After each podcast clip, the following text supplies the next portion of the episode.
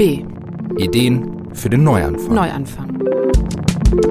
Hallo, hier ist wieder Michael Seemann beim Testgelände für Utopien und ein Thema, das immer wieder aufkommt, natürlich, wenn man von Zukunft spricht, ist der Klimawandel.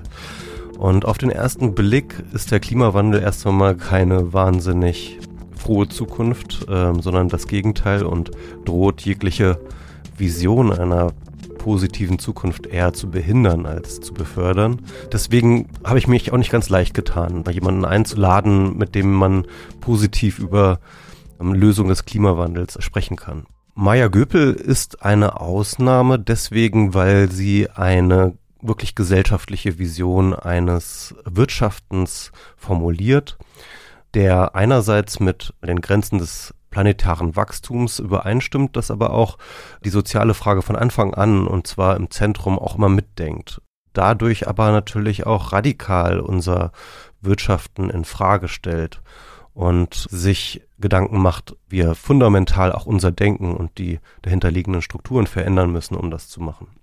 Maya Göpel ähm, hat in dem Netzwerk Our World is Not for Sale gearbeitet. Sie arbeitete auch für die Stiftung World Future Council. Derzeit ist sie Generalsekretärin des wissenschaftlichen Beirats der Bundesregierung für globale Umweltveränderungen und sie hat zusammen mit anderen das sehr, sehr bekannte Netzwerk Scientist for Future gegründet, das sich in Solidarität mit Fridays for Future gegründet hat. Sie hat jetzt auch ein Buch geschrieben, unsere Welt neu denken, wo sie genau das tut, nämlich die Welt neu denken und dabei auch sehr, sehr kritisch mit den gängigen Narrativen um den Wirtschaftswissenschaften, wie wir unser Zusammenleben wirtschaftlich gestalten, hinterfragt. Und genau das tun wir auch in diesem Podcast.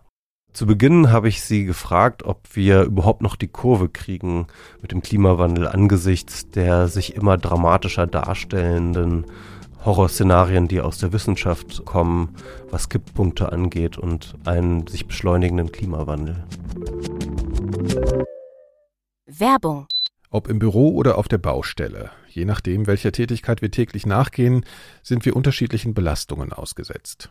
So kämpfen drei Viertel aller deutschen Berufstätigen mit Rückenproblemen. Und die Zahl der Krankschreibungen für psychische Leiden wie das Burnout-Syndrom hat sich in den letzten 15 Jahren vervielfacht. Doch was können wir tun, um im Arbeitsalltag gesund zu bleiben? Die neue Ausgabe der Apothekenumschau erklärt, wie man Rückenschmerzen durch richtiges Sitzen und Bewegen vorbeugen kann und wie sich Stressfaktoren besser ausschalten lassen. Ebenso werden die wichtigsten Präventionsangebote von Krankenkassen, Rentenkasse und Arbeitgebern vorgestellt. Die neue Apothekenumschau jetzt in deiner Apotheke. Ja, ich glaube, die Sorge teilen ja alle, die sich mit den Studien ernsthaft auseinandersetzen. Und äh, wir schreiben gerade einen Bericht zur Landnutzung im WBGU und wenn man sich die Biodiversität anguckt, weiß man auch, dass wir ziemlich schnell ziemlich viel anders machen sollten. Ähm, ist so, also ganz nüchtern betrachtet aus wissenschaftlicher Perspektive. Ähm, aber die Chance nicht zu unterschätzen, dass in dem Moment, wo wir das ernsthaft anerkennen und ernsthaft auch diagnostizieren, Menschen ja auch super eigentlich Problemlöserqualitäten haben. Und das ist ja eigentlich der Moment, der uns so ein bisschen fehlt. Also wir haben ganz lange gehört, es ist nicht so schlimm und die müssen noch ein bisschen mehr beweisen aus der Wissenschaft und noch genauer schauen, ob die Wahrscheinlichkeiten vielleicht bei 100 Prozent ankommen, bevor wir wirklich groß anfangen, ähm, Dinge anders zu machen. Und jetzt äh, erleben wir das ganz Spannende, dass so ein Sprung von, ach, ist nicht so schlimm, zu, ach, man kann eh nichts mehr machen, sehr schnell geht. Und das, was dann mittig dazwischen hängt, das ist ja das Wichtigste, jetzt mal wirklich ernsthaft alles zu probieren. Das haben wir ja noch nicht gemacht. Also wir haben ich habe praktisch noch nichts gemacht. Genau, also wir haben ja Effizienzsteigerungen hinbekommen, ne? dass die einzelnen Produkte nicht mehr ganz so viel Ressourcen äh, und CO2 brauchen, aber natürlich haben wir insgesamt die Produktanzahl wahnsinnig nach oben gefahren. Das ist ja der Rebound-Effekt. Aber wir haben richtig ernsthaft zu sagen, ups, wir bauen jetzt tatsächlich die Art des Wirtschaftens so um, dass das mit diesen regenerativen Ökosystemen zusammenpasst. Das haben wir überhaupt noch nicht probiert. Und deshalb ist es ja so fatalistisch, von nicht so schlimm zu, oh, geht nicht mehr zu springen. Und da dieses Fenster dazwischen so weit wie möglich aufzureißen und sagen, nee, jetzt gehen wir 15 Jahre voll rein und probieren das ernsthaft. Und da kann ganz viel Gutes ja auch daraus resultieren. Das ist mir so wichtig, dass wir nicht sagen, die blöde Natur zerstört uns ein sonst ja wunderbares System. Und da bin ich als Sozialwissenschaftlerin ja immer dabei zu zeigen, hey, so richtig artgerechte Haltung ist das, was wir jetzt in unseren vermeintlich sehr erfolgreichen Ökonomien betreiben, auch nicht unbedingt. Das heißt, auch menschlich können wir was dazu gewinnen.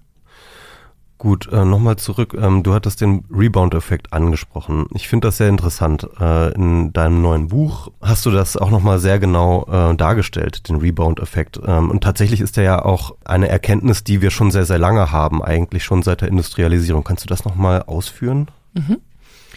Also ursprünglich war das ein Herr Jevons, der das schon beobachtet hat bei der Kohle in Großbritannien.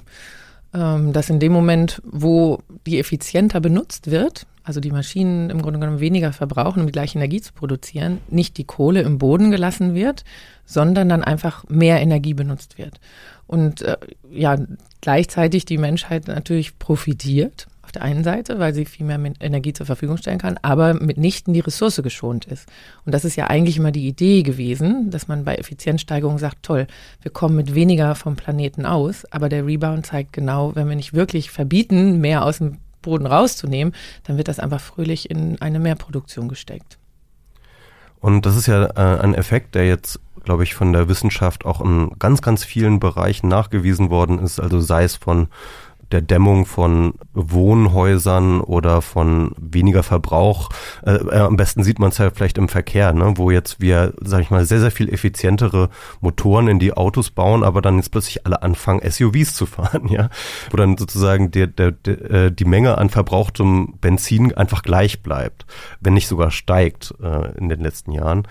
Aber man sieht das natürlich auch ganz, ganz, ganz vielen anderen Bereichen. Also sobald wir irgendwo Effizienz steigern, ne, haben wir immer diese, dann sinken die Preise beziehungsweise die Kosten, eine Sache zu tun. Aber im Endeffekt ist dieser Rebound ja ein klassischer Wirtschaftswissenschaftler würde ja den Rebound-Effekt durchaus als eine positive Sache sehen. Ne? Also Dinge werden effizienter, also günstiger, das heißt, die Wohlfahrt steigt, weil mehr Leute diese Dinge benutzen. Ne? Also so sind dann zum Beispiel die Autos irgendwann äh, vor jede Einfahrt gekommen, so sind die Waschmaschinen in die Häuser gekommen, so sind sozusagen, so ist der Lebensstandard über Jahrzehnte gewachsen. Ne? Und jetzt wird das aber ein Problem.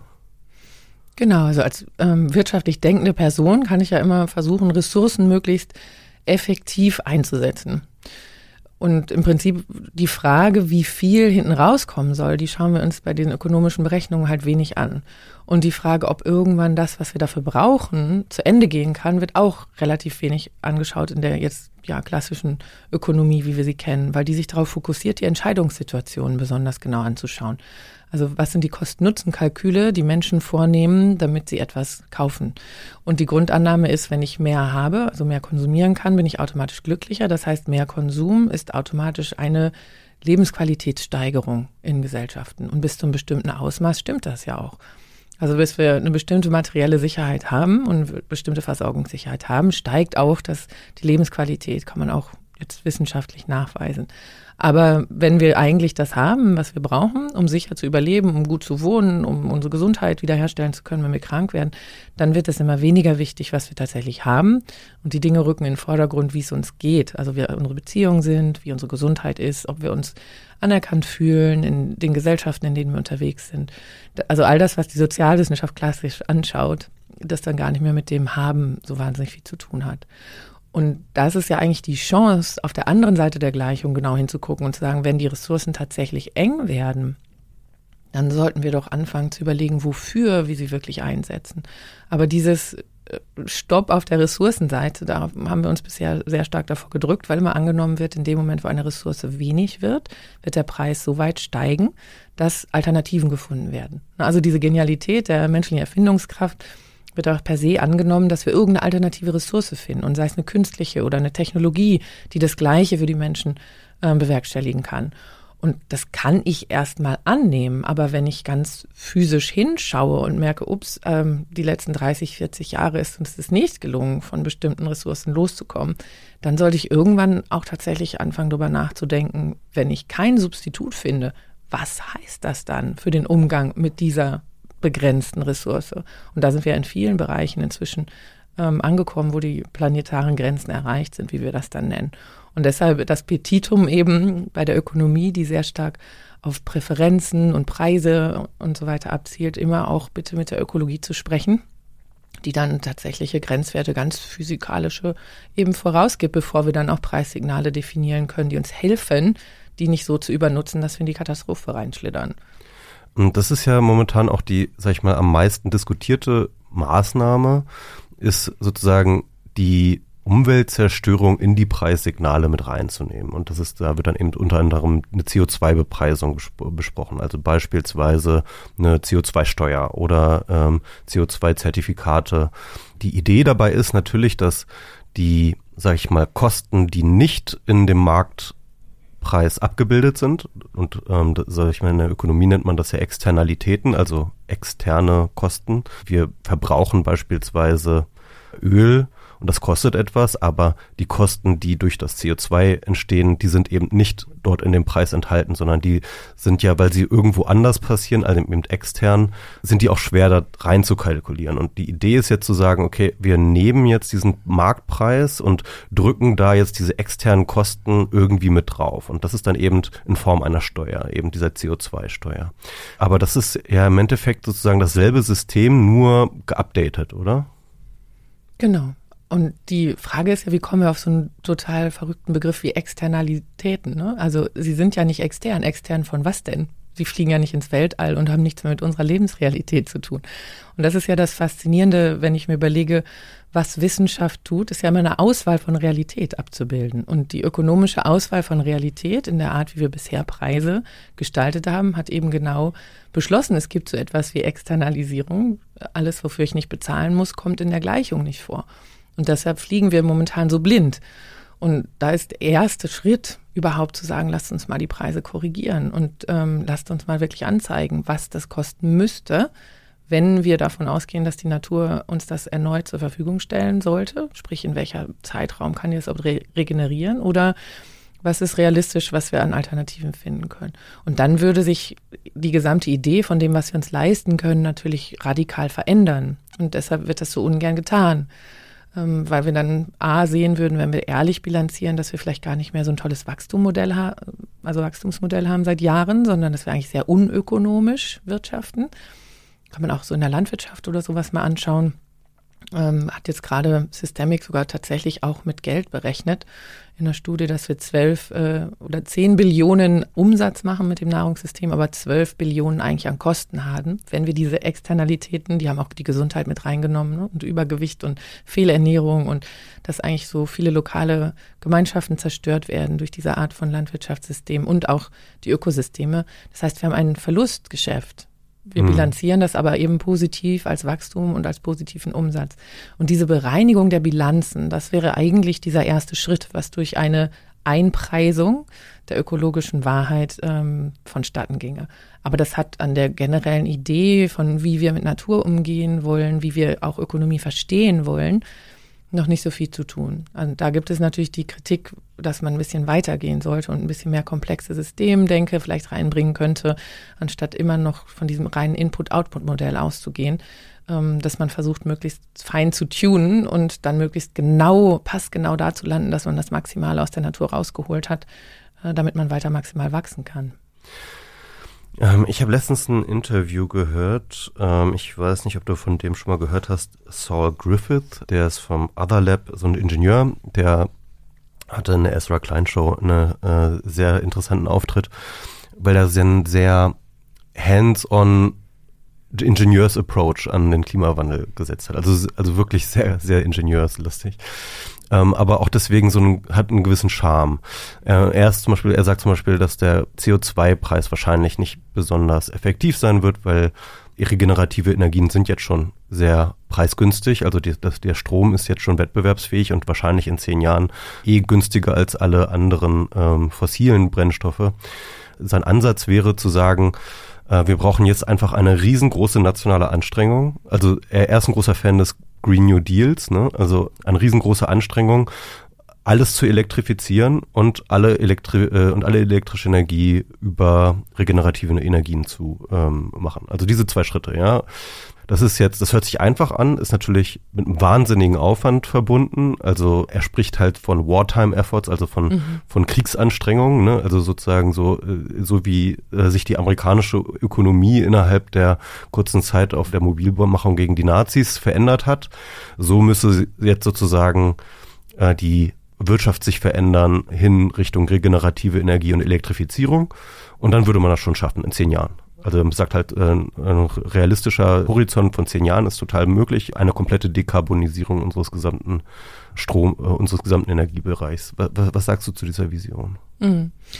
Ich habe aus mehreren Quellen diese Berechnung des technologisch Möglichen äh, wahrgenommen. Und deshalb würde ich da mitgehen, ohne dass ich das jetzt im Einzelnen nachvollziehen kann, weil ich ja nun keine Ingenieurin bin. Mhm. Aber die Quellen sind solide und valide und deshalb würde ich sagen, ja. Und die Quintessenz, was wir dann lernen, ist, deshalb bin ich auch gerne Politökonomin und nicht nur Ökonomin, ist, dass wir es wahrscheinlich in ökonomischer Perspektive sehr ineffizient schaffen werden weil wir ganz viel jetzt investieren müssen, dass wir auch Ordnungspolitik brauchen und dass es eben nicht mit einem Win-Win, alle Geschäftsmodelle werden weiter florieren und vielleicht auch sogar das BIP wird eine Delle bekommen, kurzfristig. Man weiß es nicht genau, weil ja einige von den Investitionen erst mittelfristig dann wieder Gewinne mit sich bringen und kurzfristig dann erstmal als Kosten in die Bilanzen einlaufen. Aber das Interessante ist ja, dass man so Bilanzen auch immer mal drehen kann. Und das BIP, weil du gerade den äh, Zeitrahmen zur Mobilisierung im Krieg erwähnt hast, ist ja genau da entstanden. Ja, ja, genau. Und das heißt, welchen Indikator müssen wir uns heute eigentlich geben, damit wir die Herausforderung, die uns heute voraussteht, dass wir die gut sehen und die gut messen und auf die mobilisieren können und da die Fortschritte sehen. Das wäre ja. eben Schritt eins.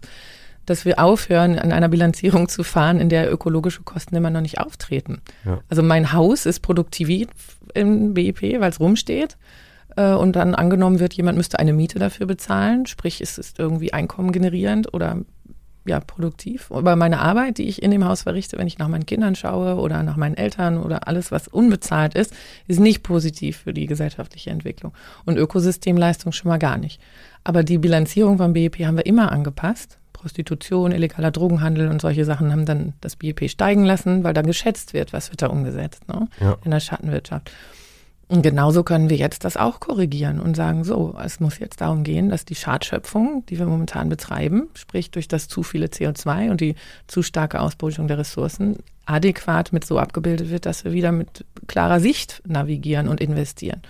Und ob das dann kurzfristig für alle eine positive Nettobilanz gibt im Geschäftsmodell oder ob man sagt, das gibt eben auch eine stärkere Rolle für den Staat, das ist ja genau die Verhandlung, die im Green Deal mitgeführt wird. Und da würde es mich ja wahnsinnig freuen, wenn wir das wieder weniger ideologisch aufbeladen hinbekommen, sondern es wirklich darum geht, öffentliche Investments haben bei meisten Technologien, Durchbrüchen wahnsinnig wichtige Rolle gespielt, gerade in der Grundförderung.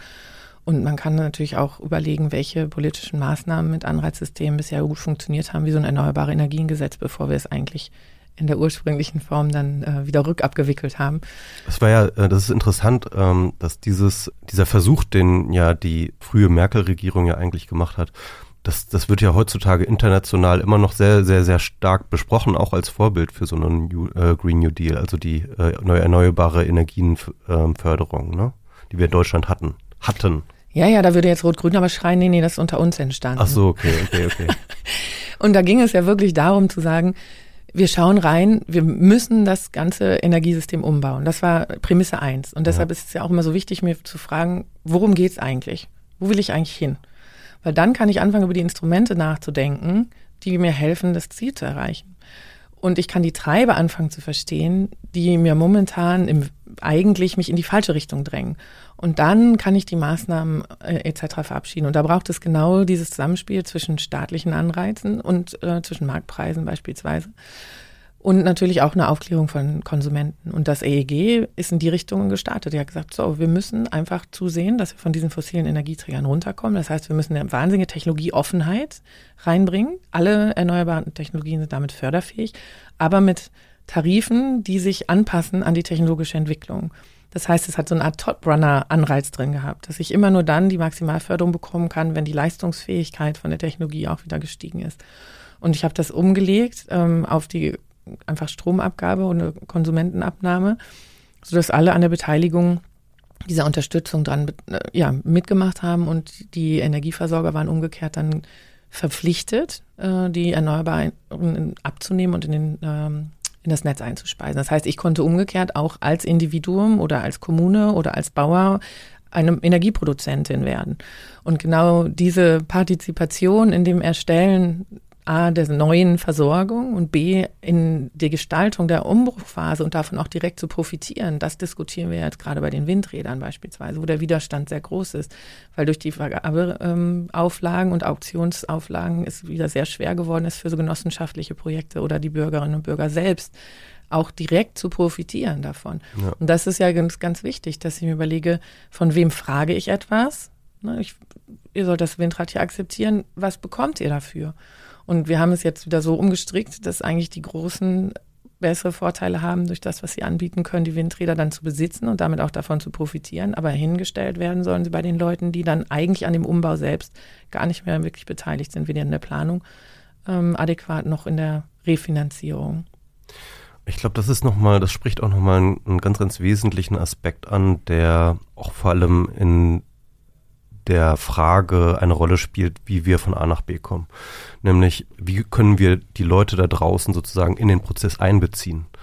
Wenn man sich die Rhetorik in der Politik anhört, dann hat man oft das Gefühl, dass ähm, da so eine Art Interessensgegensatz konstruiert wird, nämlich ähm, auf der einen Seite ähm, die Leute, die sag ich mal, ordnungspolitische Maßnahmen gegen den Klimawandel in die Wege leiten wollen, ähm, jedenfalls behaupten sie das von sich.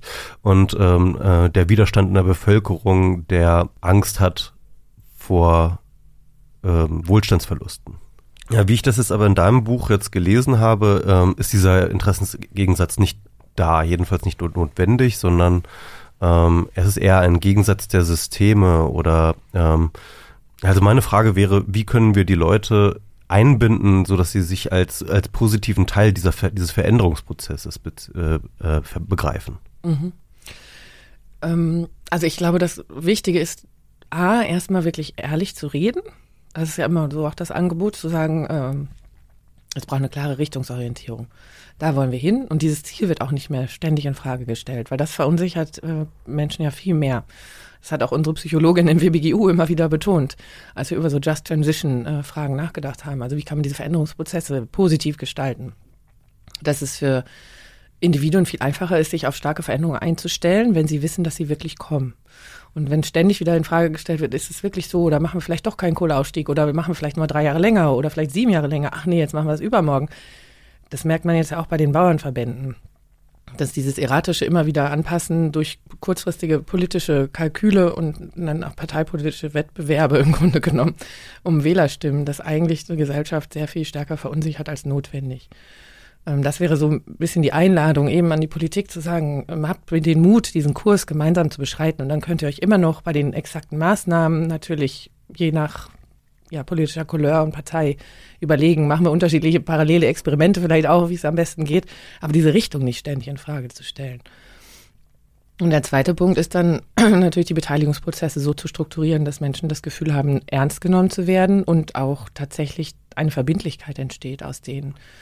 Äh, so eine Roadmap-Idee wäre eigentlich so das Mindeste über zehn Jahre. Was nehmen wir uns eigentlich vor? Und welche Indikatoren brauchen wir eigentlich, um zu messen, ob wir auf dem für uns guten Weg sind? Also es ist ganz viel aus der transdisziplinären Forschung empfohlen oder auch so Change Management Literatur sich selber den Weg zu suchen, der nicht nur das eine Ziel verfolgt, sprich CO2-Neutralität, sondern sich eben auch lokal immer ja auch vorhandene Probleme vornimmt.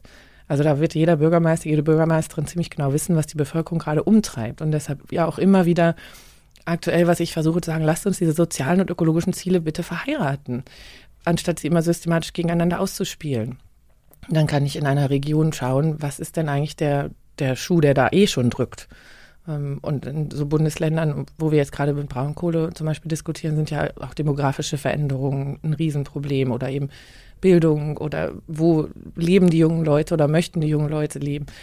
Also das ist natürlich immer breiter gefächert. Und wie kann ich dann eben diesen Umbau für eine ökologische Modernisierung mit einem, einer Idee darüber, wie wollen wir hier zukünftig zusammenleben und was ist uns wirklich wichtig auf der sozialen Seite und welche Identität soll diese Region im Grunde genommen haben, mitzudenken. Und ich glaube, das müssen wir auch ernster nehmen. Also in den diese Identitätsfragen sind ja im Moment sehr stark mit irgendeiner nationalistischen Heimat konnotiert. Aber die, die grundlegende ähm, Sicherheit, die damit einhergeht, wenn ich weiß, wo ich hingehöre und wo ich Teil einer Schicksalsgemeinschaft bin und damit auch in einer Verantwortungsgemeinschaft, das gibt Menschen eine ganz andere Form und Möglichkeit, sich auf Veränderungen einzusetzen äh, oder einzulassen. Und das äh, konstruktiv positiv zu drehen und diese allgemeine Verbindlichkeit, dass alle etwas verändern und mitziehen und jeder ein Opfer bringt, aber dann eben auch sieht, was äh, an Veränderungen auch positiv rauskommen kann, das, das hat ganz viel mit der Prozessgestaltung zu tun, gar nicht mit dem Willen der Leute. Also ne, die Narrative hinterfragen, haben die wirklich einen Realitätsanspruch oder wird da viel Mist erzählt? Dann tatsächlich so Grundannahmen mit reinnehmen. Was ist mir wirklich wichtig? Was sind die Wertebasis, auf der ich meine Orientierung in politisches Aufbau, wie kann man die integrieren? Und das dritte sind immer Verteilungsfragen. Also was empfinden wir als faire Lasten und ähm, ja, im Grunde genommen Vorteilsverteilung. Und das viel transparenter zu machen und viel partizipativer zu machen. In dem Moment kommen wir weiter und in dem Moment können auch Verabredungen entstehen, die dann mittelfristig halten und brauchen dann aber auch diese Verbindlichkeit, also diesen Glauben daran, dass das dann nicht mit der nächsten Wahl alles wieder ad acta geschmissen wird. Also würdest du dafür plädieren, dass dieser Veränderungsprozess zumindest zu einem großen Teil eher auf lokaler Ebene stattfindet? Also auf dort, wo man eben auch weiß, wie man zum Beispiel am besten Energiestrukturen umstellen kann, wo man weiß, welche konkreten sozialen Probleme gelöst werden müssen, als jetzt irgendwie den großen Plan auf Bundesebene zu stricken? Also wir haben ja eh auch in der Europäischen Union schon das Subsidiaritätsprinzip, dass man versucht, und gerade in Deutschland mit unserem Föderalismus ja auch nochmal, versucht, die Dinge möglichst nah nach unten im Sinne von äh, der Großteilig zu Kleinteiligkeit zu delegieren, die dort auch entschieden werden könnten. Das heißt, was wir natürlich auf der nationalen oder im Idealfall europäischen Ebene brauchen, sind genau solche Fragen von, wie wollen wir das CO2 jetzt bepreisen? Mhm. Weil sonst ist äh, Deutschland natürlich auch im Standort Nachteil äh, im Vergleich zu anderen europäischen Anbietern. Jetzt diskutieren wir die Border Tax Adjustments, also die tarifären Anpassungen im Zollsystem, sodass äh, europäische Unternehmen dann wettbewerbsfähig bleiben können. Das sind ganz wichtige, grobe Rahmenbedingungen, die müssen auf einer hohen Ebene vorgegeben werden. Aber wie das exakt umgesetzt wird und wie die Leute beteiligt werden ähm, und was dann lokal wirklich die Strategie ist, die auch in ihrer Zeitlichkeit, wie man welche Schritte verändert, welche ja, Qualifikationen beispielsweise auch die Menschen mitbringen oder welche kulturellen Prägungen da vorherrschen. Das ist immer etwas, das möglichst stark von unten nach oben im Sinne von der Bottom-up-Logik mit eingebunden werden sollte. Also mhm. So denkt auch die systemische Veränderungsliteratur ähm, drüber nach. Also was sind große Rahmenbedingungen, die ganz klar den Weg vorgeben und was sind dann aber die kleinen adaptiven Elemente, die sehr viel flexibler, lebendiger und sehr viel alltagsrealitätsrückgebunden äh, stattfinden sollten. In deinem Buch habe ich aber auch gelesen, dass, sag ich mal, all die, ich würde sagen mal, ich nenne sie jetzt mal technokratischen Maßnahmen nicht wirklich ausreichen, sondern dass ein viel, viel grundlegenderes Umdenken in Sachen, wie wir wirtschaften, äh, passieren muss, um, sag ich mal, auf, auf, auf so einen nachhaltigeren Kurs zu kommen. Und da geht es, glaube ich, aber auch nicht nur um den Klimawandel, sondern natürlich auch um die ganzen anderen Krisen, auch ökologischen Krisen, in denen wir uns momentan befinden. Ich glaube, auch dieser Fokus auf den Klimawandel ist dann ja manchmal auch ein bisschen reduktionistisch. Wir haben ja auch die, Diverse, äh, die, die Biodiversity-Krise. Wir haben ähm, äh, ein riesengroßes Müllproblem. Jedenfalls ähm, habe ich bei dir. sind übersäuert und ausgelaugt. Und ja. Also ich glaube, da kann man eine ganze Liste mitmachen. Jedenfalls, du hattest da ein wunderbares Bild und zwar, dass im Endeffekt die Welt und das Leben eigentlich immer in Form von Kreisläufen funktioniert, aber dass wir irgendwann ange angefangen haben, diese, diese Kreisläufe in ein Fließband zu verwandeln. Kannst du das nochmal ausführen? Mhm. Im Prinzip hängt das mit dieser Gleichung, worauf die Ökonomie guckt, zusammen, die wir am Anfang hatten. Ne? Die schaut sich ja immer nur den Entscheidungsprozess an, was kostet wie viel und wie, ähm, wo wird es deshalb hingeschickt. Und was auf beiden Seiten wegfällt von diesem Fließband sozusagen, ist das, wo kommt's her und was passiert mit dem Müll. Ja. Und das ist ja genau das, was wir jetzt bemerken, zu diesen Schäden führt, die dadurch relativ unbemerkt, zumindest in den ökonomischen Bilanzierungen, äh, aufgehäuft wurden. Also weder habe ich gefragt, äh, wo die Externalitäten aufschlagen und was das dann auch mit der Regeneration von den Ressourcen macht. Also wenn wir uns die Kreisläufe im Böden zum Beispiel anschauen, kann ich kurzfristig natürlich den Ertrag steigern, indem ich sehr viel Nitrat beispielsweise reingebe. Aber mittelfristig führt das vielleicht dann auch dazu, auch die Flügetechniken und immer größere Maschinen, dass der Boden sehr fest gedrückt wird und eigentlich dieser ganze absolut wichtige, lebendige Aufbau, diese Humusschicht oben mit zig Mikroben und dann viel mehr Wasserspeicher und also die ganze Lebendigkeit im Grunde genommen aus diesem Boden dann mittelfristig rausgepresst wird. Kurzfristig hohe Erträge, aber weil wir nicht geschaut haben, wo nehmen wir es raus, wie können wir dieses, wo wir es rausnehmen, am besten verstehen, damit wir das, wie wir den Müll rückführen, eben nicht einfach wegschmeißen und dann fliegt er irgendwo hin und wir denken nicht drüber nach, sondern so äh, gleich auf dem Fließband die Sachen zusammensetzen, dass es eigentlich in die Regeneration von diesen Ökosystemen wieder zurückführen kann. Das ist diese Idee vom Kreislauf. Und das ist ja auch äh, eine systemische Frage von Effizienz oder Energienutzung. Also wie kann das, was ich für mich in Anspruch genommen habe, mein Müll, wenn ich es für mich prozessiert habe, dann deine Ressource werden? Das ist ja so ein bisschen die Denke, die dann auch bei Konzepten wie Null Müll ansetzen oder Cradle to Cradle ist ein anderes sehr bekanntes. Also wie können wir allein in der Art, wie wir aus dem Planeten rausnehmen, wie wir dann Materialien designen, wie wir Produkte zusammensetzen, sehr modular, dass man einzelne Teile und Komponenten wieder gut auseinandernehmen kann, gut recyceln kann, nicht zu viel Stoffe ineinander quetschen, dass man die äh, so stark mischt, dass man ihren Ursprung nicht wiederherstellen kann, sondern die Verbundstoffe wirklich auch nur so zusammensetzt, dass man das Aluminium wieder vom Plastik und vom Papier gut trennen kann, weil das in sich getrennte Zyklen dann wieder zurückgeführt werden sollte. Also dieses Verständnis von dem, was findet eigentlich vor dem Fließband statt und was findet nach dem Fließband statt, das, das sollten wir uns gönnen, weil in dem Moment können wir dann tatsächlich eben diese Kreislaufgedanken überall einbauen und umsetzen. Und dann ist das mit den Grenzen auch nicht mehr so schlimm. Also dann haben wir einfach viel mehr zur Verfügung und gleichzeitig trotzdem bitte einzusehen, dass auch die Regenerationsfähigkeit der Erde eine gewisse Taktung braucht. Das heißt, diese ganzen Ideen, sobald wir einen Kreislauf geschlossen haben, können wir dann wieder wie irre weiter wachsen und noch mehr rausholen. Das funktioniert leider nicht. Und das ist die große, der riesige Elefant im Raum, den ja niemand wirklich anschauen will.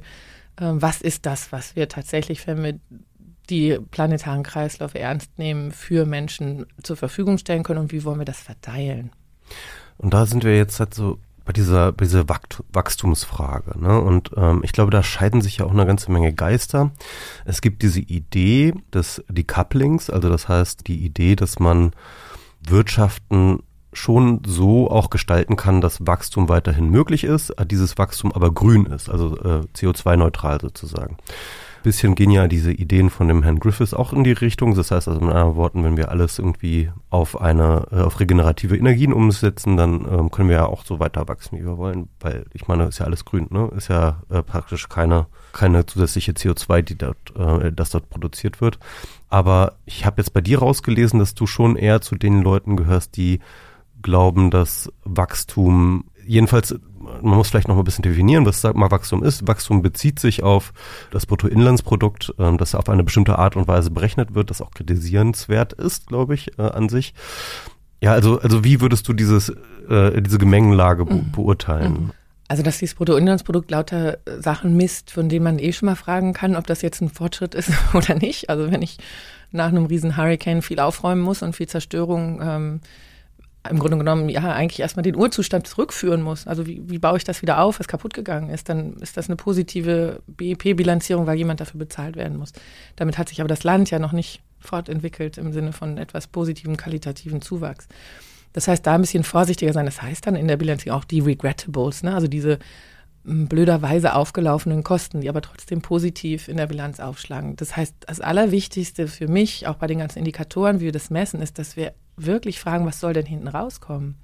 Ist das, wie können wir das BIP mit Indikatoren ergänzen im Mindesten, die uns wirklich klarer sagen, ob da Lebensqualität für Menschen rauskommt, ob da eine Innovationsleistung rauskommt, die uns hilft, nachhaltige Angebote für Menschen und hohe Lebensqualität bei niedrigem Fußabdruck ähm, zur Verfügung zu stellen. Momentan haben wir auch die Art, wie wir Innovation messen, wenn es immer nur mit dem BIP ist und immer nur mit den aktuellen Preisen gemessen wird, sehen wir leider nicht, ob wirklich qualitativ etwas Positives für die Menschen notwendig rauskommt. Ich weiß nicht, wie wichtig das ist, die 423. Hello Kitty Plastikfigur zu haben, nur weil das positiv im BIP niederschlägt. Also da hätte ich andere Ideen äh, davon, was wir vielleicht in diesem Planeten mit dem begrenzten Öl, was in das Plastik reinläuft, machen sollten. Ähm, aber den Menschen fehlt im Zweifel die Kaufkraft, Äh, und deshalb schieben wir die ganzen Ressourcen in Richtung der kaufkraftfähigen Bevölkerung, die eigentlich schon gar nicht mehr weiß, wohin mit dem ganzen Zeug. Das wäre die Bereinigung von dem, was meinen wir eigentlich mit Wachstum? Also was ist die Zielkoordinate, wo wir hinwollen? Und dann sehen wir, dass die bisherige Form, wie wir das gemessen haben und wie wir das gesteigert haben, einfach ganz eng durchweg korreliert, nicht nur mit den CO2-Emissionen, sondern auch mit dem Materialdurchsatz. Und das ist das wichtige Konzept von den ökologischen Ökonomen, die sagen, das ist der Metabolismus. Ne? Also diese mhm. Kreislaufgeschichte kann ich als Metabolismus im Grunde genommen verstehen von dem, wenn man es mal ganz technisch ausdrücken möchte, dem Bioreaktor Erde, den die Menschheit so geerbt hat. Und ähm, dieser Metabolismus ist tatsächlich durch die Zyklen im Wasserzyklus, Phosphatzyklus, Nitratzyklus, CO2-Zyklus in der Art, wie er sich stabil wiederherstellen kann, bestimmten Regelhaftigkeiten unterworfen. Und da, an die haben wir uns nicht gehalten. Deshalb haben wir diese ganzen Umweltkrisen jetzt. Und wenn ich das ernst nehme und schaue, was mir da zur Verfügung gestellt werden kann, wird die Geschwindigkeit, mit der ich viele Dinge herstellen kann, wahrscheinlich sich reduzieren. Weil wir ja momentan gesehen haben, dass wir den Metabolismus maximal überstrapazieren. Also dieser World Overshoot Day versucht das ja zu beschreiben von dem Netzwerk Ökologischer Fußabdruck. Der zeigt, wann wir eigentlich im Jahr den Zeitpunkt erreicht haben, wo wir der Erde so viel weggenommen haben, wie sie uns wieder bereitstellen kann. Wo wir sozusagen von Planet A auf Planet B bereits Exakt, wechseln. Wo wir dann sagen, oh, ab jetzt bräuchten wir einen zweiten Planeten, wenn wir das mittelfristig weiter so machen wollen mit unserem Lebensstil. Ja. Und deshalb immer wieder diese Einladung, lasst uns erstmal. Äh, wann ist der jetzt gerade so? Ich glaube, irgendwann schon relativ früh, im Frühjahr oder sowas, ne? Ja, letztes Jahr war im Mai, genau. Ja. Also in Deutschland, ne? In Deutschland. Ja, das heißt, ähm, wir haben eigentlich nach fünf Monaten schon das aufgebraucht, ähm, was uns zustünde, wenn wir sagen, das heißt, wir, wir brauchen mehr als zwei Erden. Mhm. Wir sind schon bei Planet C sozusagen. Wir sind schon bei Planet C. wenn man in die USA schaut, ist man bei Planet D mindestens. Nee, ich glaube eh. Okay, so viele Planeten haben wir gar nicht. Ja, genau. deshalb haben wir ganz viel Glück, dass einige der Menschen noch sehr arm leben und deshalb weniger als einen Planeten brauchen. Und die Ökosysteme, das ist ja immer das, was so schwer verständlich ist, ähm, wenn man nur auf die einzelnen Partikel schaut, die haben so einen Puffer. Und diesen Puffer, den dürfen wir nicht über den Kipppunkt schieben. Deshalb ist dieser Begriff der Kipppunkte so ganz wichtig. Ne? Also mhm. wir können eine Zeit lang diese Systeme überstrapazieren und merken noch nicht, dass wir den Kreislauf damit torpedieren. Und dann kommt irgendwann aber der Moment, zum Beispiel bei dem CO2, rechnen wir da ja eben äh, mit dieser maximal CO2-Budgetgrenze, ab dem dann diese ganzen Puffer und die ganzen zirkulären Prozesse so stark torpediert werden, dass sehr schnell sehr viele Veränderungen stattfinden werden, die wir dann auch schlecht vorhersagen können. Es ist unfassbar, wie viel ähm, die Ozeane an CO2 binden oder, oder zusätzlich an zusätzlichem CO2 gebunden haben die letzten Jahrzehnte. Ja, die sind richtig krass gesättigt sozusagen bald, ja. Genau, und dann haben wir das Problem, dass eben die, diese Senke, nennen wir das ja, ne, diese Kohlenstoffsenke, die das CO2 absorbieren könnte, nicht mehr zur Verfügung stellt. Das heißt, wenn wir den gleichen Ausmaß an Emissionen haben, wird nicht mehr so viel absorbiert wie vorher, was natürlich das Ausmaß an Treibhaus, was in Gas, was in der Atmosphäre bleibt, weiter steigt. Aber ich meine, wir Menschen sind ja auch so. Ne, wir können uns ein paar Tage total überanstrengen und überfordern und ohne Schlaf auskommen. Das sind diese Puffer, die wir haben. Und irgendwann macht es dann aber Snap und ich kann nicht mehr geradeaus denken oder ich werde krank oder funktioniere nicht mehr. Und so ungefähr kann man sich, also wir haben ja auch einen Metabolismus, also wir haben ja auch ein mhm. biologisches System. Und deshalb diese Analogien helfen uns, glaube ich, zu verstehen, was wir damit machen. Und dieses Haushalten ist ja auch der Ursprung eigentlich von der Ökonomie, ne? Also Eukos kommt aus dem Haushalten heraus und dann haben wir Ökologie, also Ökologie. Das sind die Regelhaftigkeiten, wie diese Haus, dieses Haushalten funktioniert, nach welchen Zyklen das äh, sich aufgestellt hat. Und Nomos sind dann im Grunde genommen, also die Ökonomie sind dann die Regeln, die wir uns selber geben und die Gesetzhaftigkeiten, um damit umzugehen. Und das sollten wir wieder tunlichst zusammenbringen. Und diese regenerativen Phasen, dieses Mal runterkommen, dieses Mal Winter lassen, wo die Wurzeln im Boden bleiben dürfen, mal Schlafphasen einbauen, all das gehört halt dazu, wenn ich langfristig ein lebendiges, biologisches, sich gut entwickelndes System bleiben möchte. Dann passt das ja auch besser irgendwie in den, in den Lifestyle gerade rein, ne? irgendwie so äh, Umweltschutz als Global Self-Care. Ja, genau. Also ich meine, im Prinzip kommt das ja auch öfter. Also ich fand die ähm, Lancet-Studie, die kam jetzt aus der gesundheitswissenschaftlichen Ecke, zu Planetary Health Diet, haben sie das genannt. Aber sie haben ganz klar gezeigt, es geht nicht nur um zu gucken, wie sollten wir uns ernähren, damit der Planet gesund bleibt, sondern was macht das auch mit uns Menschen, wie wir uns aktuell ernähren. Das ist auch nicht positiv für, ja, im Grunde genommen das Humansystem, weil wir zu viel Fleisch essen und zu viel Zucker essen und zu viel Fette essen und zu viel prozessiertes äh, Nahrungsmittel aufnehmen. Und das sind ja genau diese Korrekturschleifen, wo wir sagen können, ein Ausbrechen aus dem, von dem wir sehen, dass die die Ökosysteme zerstören, kann uns als Mini-Ökosysteme Mensch ja auch unheimlich zugutekommen. Und dann brauchen wir nicht mehr diese ganzen Coping-Strategien, wo Leute dann für Fastenkuren, wo sie mal zwei, drei Tage abhauen aus dem sonst so mega stressigen äh, Alltag, ganz viel Geld bezahlen, einfach vielleicht einen ganz anderen Tagesrhythmus wieder einbauen, dass wir im tagtäglichen wieder mehr das Gefühl haben, dass das Leben, was wir führen, nicht getrieben ist, sondern dass wir es bestimmen und dass wir diese Ruhepausen und diese Genusspausen, die es braucht, äh, um wirklich hohe Lebensqualität zu empfinden, auch einbauen können. Ich will dann doch mal noch mal ganz kurz auf diese Frage kommen, äh, wie so eine Ökonomie die diese Grenzen aktiv setzen kann. Ne? Du hast gerade sozusagen äh, nochmal Ökonomie auf seinen U Wortursprung, ne? also äh, die Regeln des Hauses oder äh, äh, das Regelkorsett des Hauses äh, genannt. Und ich finde das so interessant, weil du hattest dich gerade selber als politische Ökonomien, äh, Ökonomen beschrieben. Also man muss vielleicht dazu sagen, dass die äh, politische Ökonomie war eigentlich der Begriff für Ökonomie, bevor Ökonomen angefangen haben, sozusagen das Politische wegzustreichen und es als eine Disziplin für sich gesehen haben, war eigentlich sozusagen den frühen Ökonomen immer bewusst, dass das, wie wir wirtschaften, immer schon sozusagen von politischen Regeln begleitet bzw. konstruiert worden ist, bis dann die Ökonomien auf die Idee kamen, sich ihren eigenen Ursprung auszudenken als äh, Tauschgesellschaften, die ähm, anthropologisch nie bewiesen worden sind, aber angeblich gab es äh, diese Tauschgesellschaften, wo schon immer irgendwie Leute ihre zwei Ziegen gegen ein Schaf getauscht haben und irgendwann haben sie nur noch das Geld erfunden und zack hatten wir Kapitalismus. Das ist so ein bisschen die äh, Selbsterzählung der Ökonomie, die sozusagen jegliche Form von äh, Macht und, und politischer Setzung äh, auslässt. Ähm, das Eigentum natürlich eigentlich ein äh, sehr, sehr künstliches Konstrukt ist, ja, also Eigentum ist, nichts, ist ja nichts Natürliches. Und ich fand das nochmal interessant zu sagen, wo, wo du sagst, okay, wir müssen diese Regeln setzen. Und jetzt ist eben die Frage, wenn wir zurück zu einem politischen Verständnis von Ökonomie kommen, ne, also das heißt zu einem aktiven Setzen von Regeln, dann bedeutet das sozusagen diese Grenzen des Wachstums oder die Grenzen von, von ja, Ressourcenverbrauch und solche, also aktiv aktiv zu implementieren, vielleicht in ein System, in ein ökonomisches System. Und da fragt, kommt dann die Frage, wie, wie können wir uns das vorstellen? Ähm, es gibt dieses äh, Donut-Modell von der Kate Rawforth, das du auch zitierst. Kannst du da nochmal vielleicht äh, sozusagen von dort aus nochmal deine Vision beschreiben? Mhm. Ähm, also die, der Unterschied, wenn ich so anfange zu denken, dass ich ähm, aus der systemischen Perspektive schaue, heißt ja immer, dass ich mir angucke, wie kann ein System funktionieren, wenn ich ein bestimmtes Ziel erreichen möchte.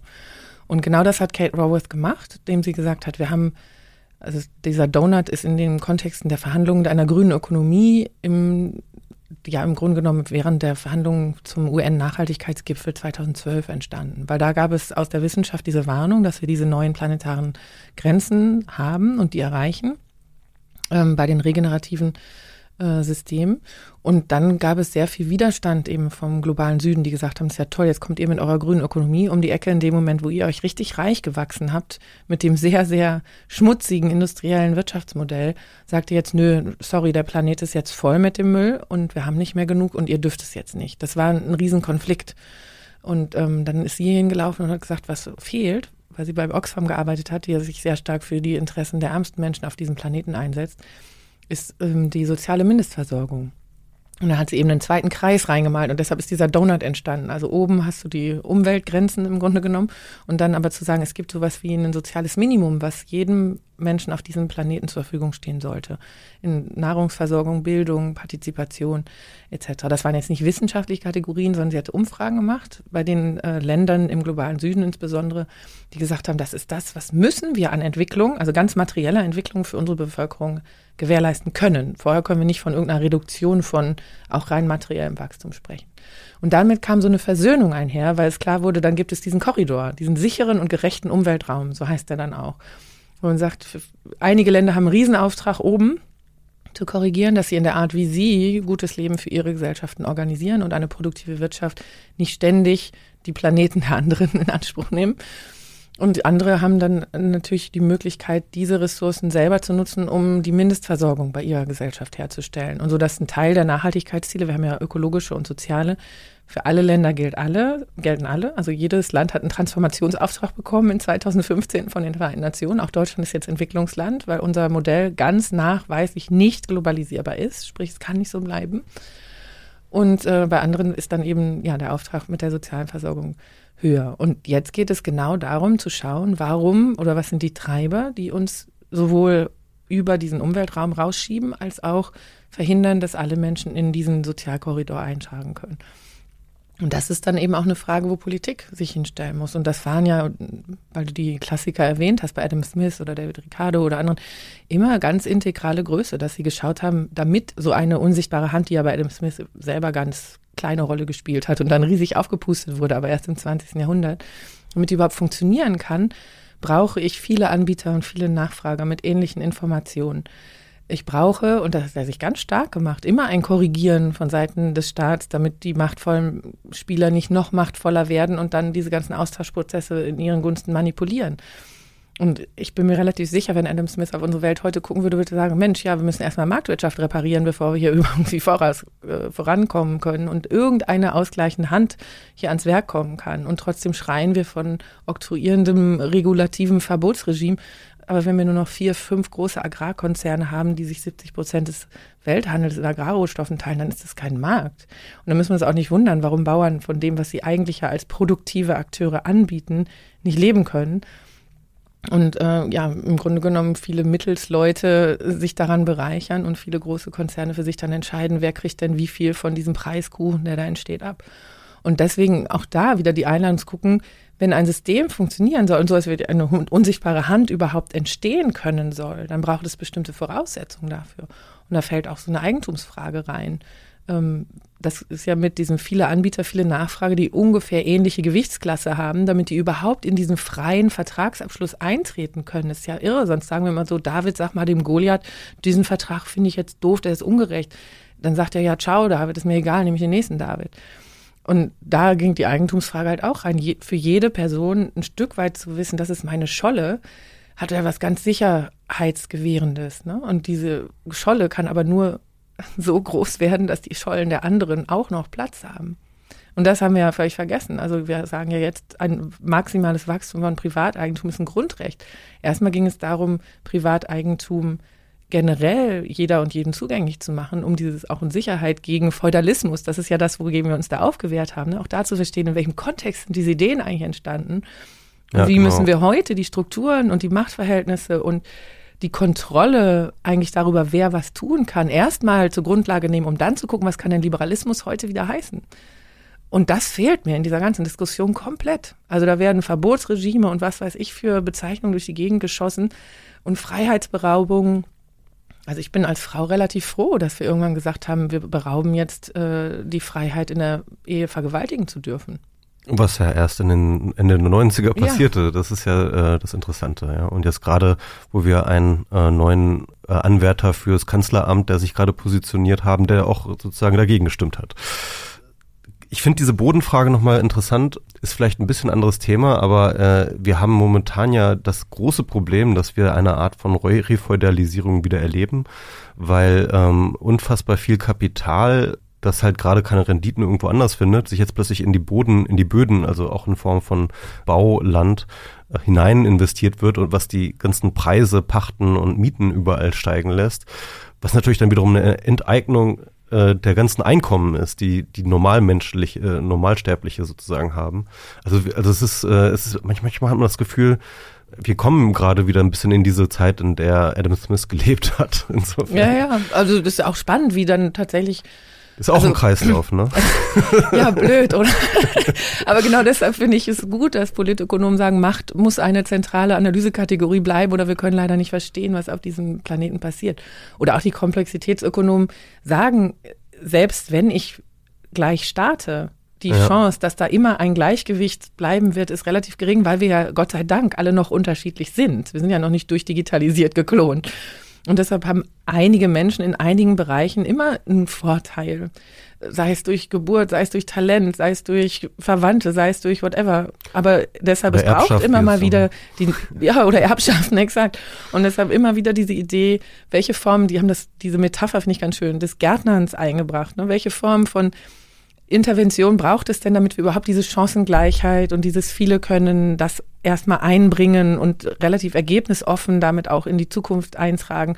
Wie, wie kann man das immer wieder herstellen? Das ist ja ein ganz tief liberales Konzept eigentlich und braucht aber diese staatliche Intervention, wenn wir merken, dass die natürliche Konzentration durch Marktprozesse ähm, einen Überhang gewinnt. Und ich meine, wir sehen das ja jetzt bei den IT-Firmen ganz maximal. Das ist ja sogar deren erklärtes Ziel, schnell Monopole schaffen. Ähm, Und dann Ja. sind sie so dermaßen überfinanziert, weil wir nicht wissen, wohin mit dem Finanzkapital, wenn wir es nicht in unseren Boden stecken, stecken wir es in die IT-Konzerne oder die Finanzkonzerne selbst. Und dann entsteht da natürlich eine Megamarktmacht, die sämtliche Prozesse von ein alternativer Anbieter könnte mir in irgendeiner Weise mein Geschäftsmodell disruptieren, dann ja sehr schnell, nachdem man selber disruptiert hat, ad acta legt. Und die Killzone, ist ja auch irre, was für Begriffe da so selbstverständlich benutzt werden. Die Killzone, also die Tötungszone um die großen IT-Konzerne, das heißt, welche Startups, die einfach dann für Milliarden sich schnell alle einverleiben, wird immer größer. Und wir nennen das immer noch Markt. Ja, das ist ein, äh, interessanter. Ich, ich fand das ja tatsächlich sehr erfrischend, als äh, Peter Thiel sein Zero to One geschrieben hat und gesagt hat, ey, passt mal auf, Leute, mit Markt das haben wollen wir gar nichts mit zu tun haben. Wettbewerb ist schlecht fürs Geschäft. Ja, genau. Und ich glaube, das sind genau die Menschen, die Adam Smith damals auch schon beobachtet gesagt hat, ja, aber jetzt haben wir eine gemeinwohlsichernde Staatsidee, weil die Könige hatten wir. Ja, ja, stimmt. Also ja, Refeudalisierung. Ich würde jetzt gerne nochmal drauf zu sprechen kommen, zu der Frage, wie wir Veränderungen hinbekommen, weil ich, mir scheint dann doch irgendwie, dass, also auch gerade wenn ich mir die aktuelle Politik anschaue, ähm, doch echt extreme Beharrungskräfte, mit denen wir zu tun haben. Also ich meine, wir haben es bisher nicht mal geschafft, irgendwie Subventionen für äh, für, für fossile Brennstoffe äh, abzubauen in einem bestimmten Maß. Wir haben es nicht würde mal ja viel zu viel Markt freisetzen. ja, also, äh, also es ist äh, auch paradox, ja. Also ähm, die, die Argumentationsfiguren ändern sich je Exakt. nachdem. Es, es geht, es geht wirklich eher darum, nein, wir wollen nichts ändern. Also es geht gar nicht darum, wir wollen X oder wir wollen Y, sondern einfach, wir wollen nichts ändern. So, also man hat das Gefühl, es, es geht immer nur darum, den Status quo zu verteidigen und zwar völlig egal, ob das sinnvoll ist oder nicht. Und du hattest in deinem anderen Buch von 2016, The Great Mindshift, auch eine sehr detaillierte, detaillierte Darstellung, also theoretische Darstellung dahin, wie wir die, die Herzen und Köpfe der Menschen sozusagen von A nach B transportieren. Also wie, wie, du hast auch sogar mit Gramsci und Kuhn argumentiert und ein Modell, das nennt sich Radical Incremental Transformation ähm, äh, dargestellt. Kannst du das, kannst du uns da mal ein bisschen durchführen? Also eigentlich äh, zielt das genau darauf ab, was wir ja gerade entdeckt haben, ne? dass Menschen ihre Leben nach Geschichten organisieren. Und ich natürlich die Geschichten besonders positiv erstmal empfinde, die meine eigene Position, besonders wenn ich privilegiert bin, als eine richtige, eine vernünftige oder eine sehr verdiente darstellen. Und äh, deshalb ist es auch erstmal vielleicht rational in einem großen Ausmaß zu sagen, ich verteidige das, was ich habe, bis ich ein Vertrauen darein habe, dass wir einen gemeinsamen Weg nach vorne gehen. Und jetzt gibt es unterschiedliche Theoretiker, die tatsächlich diese Art, wie nicht nur Wissenschaft, sondern öffentliche Intellektuelle, aber natürlich auch große jetzt Multiplikatoren oder Meinungsführerinnen Meinungsführer bestimmte Geschichten ähm, stärker in einer Gesellschaft verbreiten. Also eine kulturelle Hegemonie wäre jetzt der Begriff eben von Antonio Gramsci. Oder ähm, der Herr Kuhn hat in der Wissenschaftsentwicklung geforscht und hat gesagt, es gibt so Paradigmenwechsel. Also Paradigmen heißen ja auch in der Wissenschaft, dass ich unterschiedliche Arten und Weisen habe, auf die Welt zu schauen. Und da sind die Ökonomen beispielsweise eher auf der positivistischen Seite gewesen lange. Das sagen wir bei denen, die wirklich äh, so einen Wahrheitsanspruch haben und sagen, wir können eigentlich relativ genau das abbilden, was in der Realität existiert. Und da gibt es eher die konstruktivistische Seite, die sagt, wow, also wir können noch so viele neue Sachen entdecken und Menschen haben so viel in ihren Köpfen und interpretieren die Dinge, die wir wahrnehmen, so stark, dass wir eigentlich gar nicht von einem Wahrheitsanspruch ausgehen können. In Naturwissenschaften schon eher, aber in all dem, was so Sozialwissenschaften ausmacht. Und dann haben wir die Reflexivität, dass wir anfangen, unsere eigenen Erkenntnisse zu glauben und danach unser Handeln ja auszurichten. Und so findet ja auch kulturelle Entwicklung statt. Und ähm, wenn man sich Gesellschaften von vor 250 Jahren anschaut, wird das, was wir heute als eine gute Norm oder ein adäquates Verhalten empfinden, nicht unbedingt das Gleiche sein. Und das sind ja auch so Momente, wo moralische Revolutionen stattgefunden haben, ähm, beispielsweise den Sklavenhandel oder das Fußbinden oder andere Beispiele, die dann so äh, Theoretiker aus der Moralphilosophie wie Kwame Apaya oder sowas beschreiben. Das heißt, die Art, wie wir Dinge tun und rechtfertigen, hat ja immer etwas mit unseren Überzeugungen zu tun, mit unserem Wissen zu tun und mit unserem Wertegerüst zu tun. Und das viel systematischer mitzudenken, wo uns bestimmte Arten und Weisen, wie wir uns die Welt beschrieben haben, heute im Weg stehen, die Möglichkeiten zu sehen, die eine andere Form des Wirtschaftens, eine andere Form des Zusammenlebens auch bieten würden. Das war so ein bisschen das Unterfangen, was ich in dem Buch vorgenommen habe um zu zeigen, wie stark wir eigentlich äh, korrigieren müssten, ob das jetzt noch eine sehr ökonomische Wertschöpfung ist oder ob wir eigentlich sehr unökonomische Schadschöpfung betreiben und deshalb das Andersmachen eigentlich eine ganz, ganz positive Geschichte sein müsste, anstatt dass wir uns die ganze Zeit erzählen, dass das unseren Fortschritt hemmt und wegnimmt. Weil wenn ich anders messe, ähm, dann werde ich auch eine andere Idee davon haben, wo wir uns eigentlich gerade hinbewegen wollen. Und diese tief verankerten Glaubenssätze auch, dass wir immer nur mit mehr haben, uns besser fühlen können. Die werden ja auch aus der Sozialwissenschaft im Grunde genommen bei allen empirischen Studien widerlegt. Und die tief liegende Frage, um die wir uns tatsächlich so rumdrücken, die ja in der Wachstumserzählung, ähm, dass es A wünschenswert und B möglich ist, verschütt gegangen ist, ist diese Frage, schaffen wir das anständig zu teilen? Ne? Kriegen wir das mit unseren Machtansprüchen und Ideen, äh, Dominanz, äh, und so weiter tatsächlich so eingehegt, dass wir das auch in einer wachstumsbefriedeten Welt ähm, friedlich hinbekommen? Das ist ja eigentlich das, worum wir uns drücken. Und auch bei den, den Umweltfragen, wenn man hinschaut, sind es alles Verteilungsfragen. Und ähm, aktuell versuchen wir es viel über die Preise zu lösen und das ist eben auch ein Teil der Kritik daran, zu sagen, warum haben denn diejenigen, die jetzt unheimlich viel Geld verdient haben, dann die Möglichkeit, nur weil sie mehr bezahlen können, auf die letzten verfügbaren Ressourcen zuzugreifen? Nach welchem Recht, nach welcher Ethik ist das denn eigentlich legitimiert? Es ist nur historisch zu beschreiben.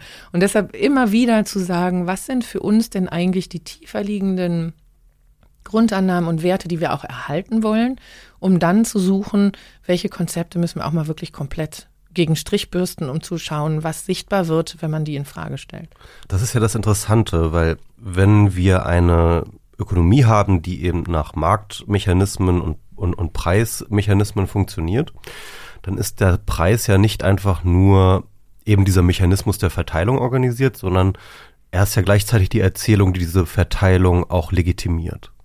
Das heißt also, dahinter steht dann natürlich nochmal so, so, so eine größere Erzählung. Also dann gibt es die Leute, die leisten viel. Ne? Das ist immer so diese Idee. Mhm. Leute, die, verdienen, die viel verdienen, die haben einfach viel geleistet. Also so eine Idee von protestantischer Ethik, so Arbeitsethik. Ja, irgendwie er hat einfach wahnsinnig viel gearbeitet. Das ist ein wahnsinnig schlauer Typ.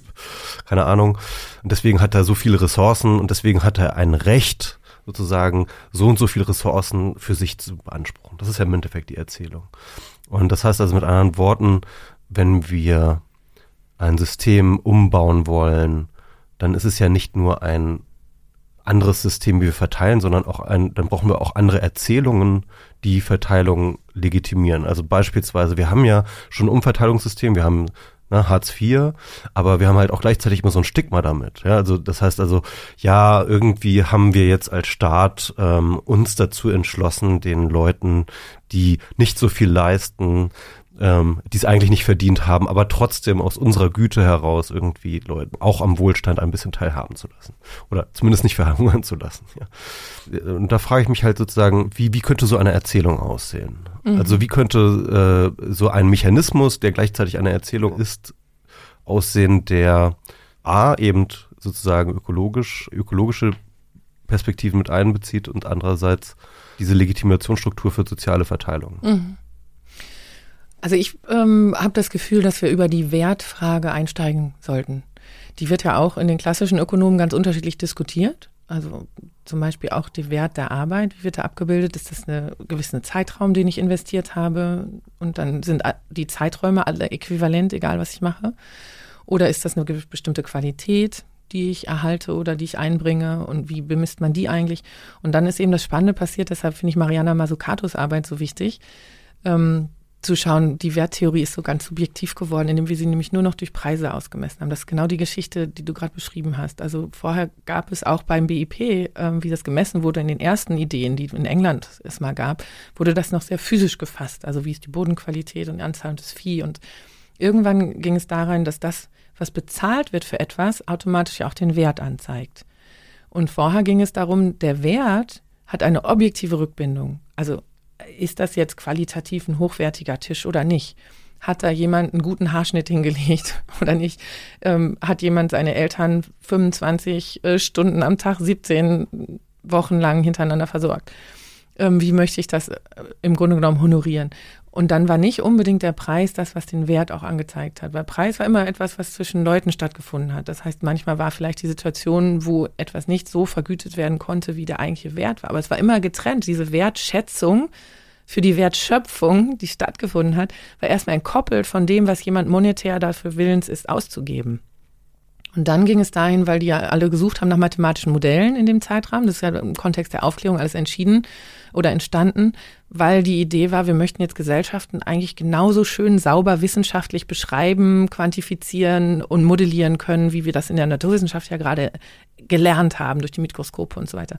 Und deshalb kam eben diese starke Fokussierung auf Geldwerte und ähm, in dem Moment dann Preise, um diese ganzen Systeme beschreiben zu können.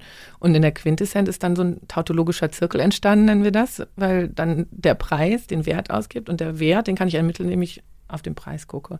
Mhm. Aber die Rückkopplung an das, was ist denn uns, wenn wir ganz mal objektiv zurücktreten und nicht im Geschäft schauen, sondern sagen würden, was fänden wir denn wichtige Werte und Wertschöpfung und wieso sollte Wertschätzung für jemanden, der sich anstrengt, vielleicht nicht so wahnsinnig differenziert werden, dass einer 4000 Euro die Stunde bekommt und ein anderer fünf in der gleichen Gesellschaft. Das sind im Grunde genommen ganz ethische Wertfragen, die wir aber weggedrückt haben. Also die finden ja nicht mehr statt, die werden nicht mehr thematisiert, weil wir uns auf diese Preise fokussieren und dann heißt es, der Markt gibt nicht mehr her. Aber wer ist denn der Markt und wer, wie entstehen die Preise? Das ist ja was total Interessantes. Wenn wir über diese Wertfrage und Frage, was für Wertschöpfung im 21. Jahrhundert brauchen wir eigentlich einsteigen würden und dann gucken, welche Indikatoren geben für Menschen Gerechtigkeit, bilden das so ab, wie sie das wirklich auch für sich integer fänden welche Form von Bepreisung meinetwegen dann auch oder Managementlösungen für den Erhalt der Ökosysteme wollen wir uns geben und welche Anreizstrukturen, Investitionsregime oder vielleicht auch alternative Währungen. Ne? Es sind ja alles menschliche Erfindungen, die wir da im Finanzbereich und ähm, im, im ökonomischen Bereich haben. Welche menschlichen Erfindungen für neue Sozialtechnologien kann man das ja auch nennen? Es sind ja alles Abkommen im Grunde genommen zwischen Menschen, wie wir uns organisieren und wie wir Austauschgeschäfte ähm, im Grunde genommen erleichtern die kann man doch dann wunderbar neu konfigurieren, wenn man sich auf diesen ganz grundlegenden Ebenen besser wieder verständigt hat. Weil die beiden Zutaten, die menschliche Existenz hat, sind Menschen und ihr menschliches Miteinander und die Mensch-Natur-Verhältnisse. Und so sind einige Politökonomen wie Karl Marx ja auch gestartet. Die haben gesagt, Wirtschaft ist eine Beziehung. Beziehung zwischen Menschen und Beziehung zwischen Menschen und Natur und ihrem natürlichen Umfeld. Und Tiere sollte man vielleicht mal mit reinnehmen, wenn der heutigen Fleischdebatte fehlt mir das ein bisschen. Ähm, ja, und aus dem heraus zu sagen, was sind denn dann Systeme, und das finde ich, hat Elena Ostrom so wahnsinnig schön beschrieben, was sind dann Strukturen, also Organisationsstrukturen, aber auch Anreizsysteme und ökonomische Instrumente, die das Beste in uns rausholen und die uns wirklich helfen, das, was wir wertschätzen, auch langfristig zu schützen. Mhm. Ähm, die Wertfrage, ich, ich, ich muss also sagen, ich, ich habe da so ein bisschen Problemat, äh, Probleme mit. Also bei Marx war es ja auch schon so, dass er immer die Wertfrage schon auch ganz konkret, also gerade die Tau den Tauschwert, sonst nennt er das, sonst würde er es ja nicht so nennen, schon ein, eine Beziehung zum Preis gekoppelt hat. Ne? Also es ist ja nicht etwas, äh, die Idee des Tauschwerts ist ja nicht etwas, was unabhängig vom Preis ist, sondern im Endeffekt ist es ja schon fast eigentlich auch eine normative Setzung, wie ein Preis sein sollte, auch wenn Marx einräumt, dass das nicht immer sozusagen identisch ist, ja. Mir scheint es so, dass Wert, egal in welchem Diskurs wir man auch schaut, ist Wert immer eine, eine Legitimationserzählung, immer eine nachträgliche Legitimationserzählung. Das ist die Erzählung, die ich mir selber erzähle, wenn ich irgendwas für einen unglaublich hohen Preis gekauft habe, erzähle ich mir selber, es ist das, das ist es wert und ich habe irgendeine Erzählung und die ist aber mehr oder weniger austauschbar. Und mir scheint es so, dass, dass wir vielleicht erst einmal hinkommen müssen, dass Preise überhaupt erst einmal nur Machtstrukturen ab, abbilden. Und ich glaube, dass wir we weniger, dass wir vielleicht einen neuen Wertbegriff brauchen, sondern dass wir vielleicht erst einmal verstehen müssen, dass Preise und Wert nicht dasselbe sind. Also das heißt, dass wir das entkoppeln oder dass wir vielleicht sogar uns vielleicht verabschieden müssen von, von Wertideen. Also das ist meine Intuition. Mhm. Weil, weil, weil Wert kann immer nur eine, eine Legitimationsstruktur sein. Klar könne man sich dann andere Systeme ausdenken, die man dann irgendwie mit einem Wertbegriff legitimieren kann, aber es scheint mir echt sehr, sehr kompliziert zu sein. Naja, du hast ja ein bisschen auch gefragt nach der Geschichte, ne? Und ähm, das, was wir wertschätzen und welche Werte wir halten, also viel intrinsischer wird's nicht mehr, ne? Und ich glaube auch nicht, dass wir so tun können, dass wir ohne die antreten. Das können spirituelle Werte sein, das können religiöse sein. Und in dem Moment treffe ich ja auch Entscheidungen für etwas, gegen etwas und so weiter. Und Marx hat ja auch die Unterscheidung zwischen Nutzwert und Tauschwert beispielsweise. Und bei einigen Sachen kann man das ganz objektiv ableiten. Es gibt auch objektive Kennzahlen zum Beispiel, um Wohlergehen zu messen in der Forschung. Das ist dann sowas, hat jemand ausreichend Kalorien im Bauch? Oder hat jemand ein sicheres Dach über dem Kopf? Und da können wir natürlich dann auch verhandeln, was wir sagen, was sehr, sei die Versorgungssicherheit in einer Gesellschaft, von der man sagt, die muss gewährleistet sein. Sowas machen wir ja auch, ne? wenn wir mhm. so einen durchschnittlichen Einkaufskorb kalkulieren und dann die Hartz-IV-Sätze und so weiter versuchen daran anzupassen. Das ist ja eher sowas, ein objektiver Suchprozess von einer Versorgungssicherheit. Und dann gibt es ganz viele von diesen subjektiven äh, Wertmessungen, die eher in Lebensqualität gehen, die die werden eben genau nicht für alle gleich sein. Und da wird die eine Person natürlich das sehr viel mehr wertschätzen als etwas anderes. Aber ich glaube, diese Flexibilität sollten wir uns ja geben. Das ist ja auch ein Stück weit von ein Freiheitsmoment, zu sagen, mir ist das jetzt viel wichtiger als etwas anderes. Sonst würden wir auch mit Kunst und Kultur, glaube ich, nirgendwo mehr landen. Ähm, weil dieser Nutzwert jetzt erstmal für menschliche Existenz sich ja nicht abbilden lässt. Aber es hat natürlich etwas ganz Expressives, etwas ähm, was Lebendigkeit ja in einer Form zum Ausdruck bringt, die wir sonst mit allem Objektiven, was wir messen können, nie erleben können. Also gerade in Konzerten auch oder Gesang. Das heißt, die, diese Kopplung zwischen dem, was ist uns eigentlich wichtig, was sollte ein Raum haben und Menschen, die uns so etwas anbieten und so etwas Tolles in unserer Gesellschaft einbringen, brauchen ja auch eine Wertschätzung, sprich eine Versorgungssicherheit mit ganz materiellen Geschichten.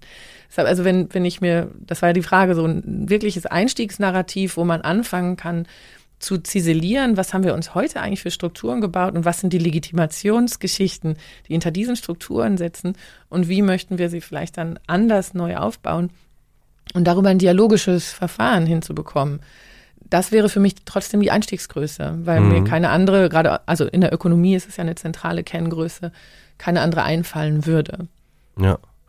Ähm, nochmal zurück zu dem Wandel, ähm, weil ich äh, das nochmal so sehr spannend fand, äh, die Idee der Radical Incremental Transformation. Ähm, ich, das da in, in The Great Mindshift gibt es da auch ein schönes Diagramm. Ich kann das mal ein bisschen beschreiben. Ähm, sozusagen zwei Achsen, ähm, Increasing Structuration of Activities in Local Practices auf der einen Seite und auf der anderen Seite die, die Zeit, auf der X-Achse die Zeit. Und im Endeffekt die Hörer, die schon mal den Podcast mit Eva von Redeker gehört haben, sie hat eine sehr ähnliche Theorie über Revolution. Ne? Mhm. Also hier gehst du von drei Ebenen eigentlich aus. Es gibt sozusagen Nischeninnovation, soziotechnische Regime und Soziolenz, äh, soziotechnisches Landschaften. Das sind so drei Ebenen. Und in den Nischeninnovationen, das ist das, was Eva von Redeker ähm, interstitielle Praxen nennt, also, also Praktiken, die äh, so am Rande der Gesellschaft stattfinden, in Nischen, ne, also in der Hinsicht.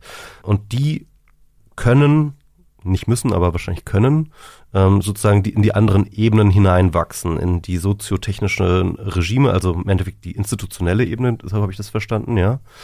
Und in die soziotechnische Landschaft, was dann wahrscheinlich nochmal, also vielleicht kannst du das nochmal erklären. Also das ist eine äh, Grafik, die halt gesellschaftliche Entwicklung als evolutionären Prozess versucht ein Stück weit zu packen und unterscheidet auf dieser X-Achse, ähm, welche Dinge verändern sich in einer bestimmten Geschwindigkeit und warum sind die andere schwer oder träger im Grunde genommen, ne? schwerfälliger in ihrer Veränderung. Und äh, übergeordnete, also diese Landscape-Ebene sind so ganz große Trends. Das kann dann sowas wie unsere Umwelt sein. Also wenn ich ein stabiles Klima habe, kann sich ganz andere Institutionen rausbilden und ganz andere Formen der Praktiken der Menschen, als wenn ich ein instabiles habe, beispielsweise. Oder so tiefliegende Erzählungen werden da häufig eben auch angesetzt, wie eine Marktwirtschaft ähm, mit einer demokratischen staatlichen Verfasstheit. Und diese Strukturen sehr kurzfristig durch einzelne Initiativen zu ändern, ist unwahrscheinlich. Das heißt, deshalb sind die so sehr träge und so, so auf so eine längere Wellen angelegt bieten aber gleichzeitig, und deshalb ist das die Strukturationstheorie, den Kontext, innerhalb derer sich die unteren Ebenen im Grunde genommen ausrichten müssen. Das heißt, wenn sich da oben was verändert, dann wird das einen sehr starken Schock auslösen auf das, was darunter möglich ist. Das heißt, wenn wir jetzt klimatische Veränderungen, riesen Naturkatastrophen oder irgendwas haben, macht das ja viel mit dem, wie wir Ökonomien, also Marktstrukturen, Wertschöpfungsketten oder eben im Zweifel auch Fluchtgesetze anpassen müssen etc. Das heißt, wenn da Veränderungen stattfinden, kurzfristig hat das einen riesen Effekt auf das, was darunter weiter stattfinden kann.